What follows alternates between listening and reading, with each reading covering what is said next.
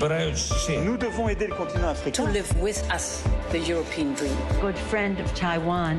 Europe 1, bonjour. Votre revue de presse internationale. Nous sommes en Irlande avec vous, Laura Taouchanov. Bonjour. Bonjour à tous. À la une de la presse irlandaise. On a un chiffre publié par The Examiner. Plus de 560 écoles sont obligées d'utiliser des préfabriqués et d'autres bâtiments temporaires pour fonctionner.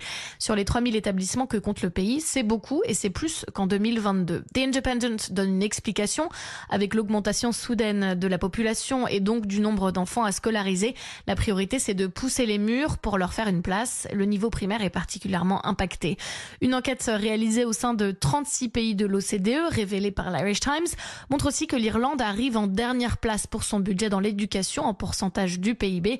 Les écoles sont principalement hébergées dans des bâtiments de l'église mal isolés et vétustes. Les associations de parents d'élèves signalent ce problème chaque hiver lorsque les températures chutent. Nous sommes maintenant au Canada avec vous, Alexandre Lepoutre. Les gros titres des journaux canadiens. Eh bien, on parle encore des feux de forêt. Après l'ouest du pays ces dernières semaines, c'est au tour de l'est d'être touché. État d'urgence à Halifax, titre le journal de Montréal. Un incendie incontrôlable fait rage à seulement 30 km de la capitale de la Nouvelle-Écosse. Résultat, plus de 200 maisons détruites et 16 000 personnes ont dû évacuer leur maison dans l'urgence. C'est le chaos, résume un résident au réseau City News. Et vu la dangerosité de la situation, écrit CBC, la province interdit désormais à la population d'aller camper, pêcher ou d'aller se promener dans les bois des restrictions qui s'appliquent aussi à l'industrie forestière, contrainte de réduire ses activités.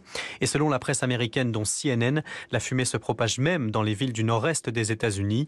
Bref, une saison des feux de forêt unique au Canada par son ampleur et sa précocité. Nous sommes enfin en Argentine avec vous, Flora Genoux, à la une de la presse à Buenos Aires. Les soupçons entourant la mort d'une journaliste dans le nord-est du pays, Griselda Blanco, 45 ans, a été retrouvée pendue à son domicile, mais la piste du suicide a immédiatement été écartée par la police, décrit le site d'information Infobae.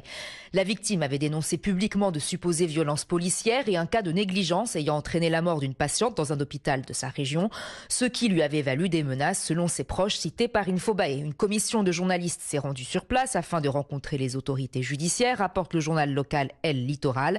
Cette commission cherche à suivre l'affaire et les menaces contre la liberté de la presse.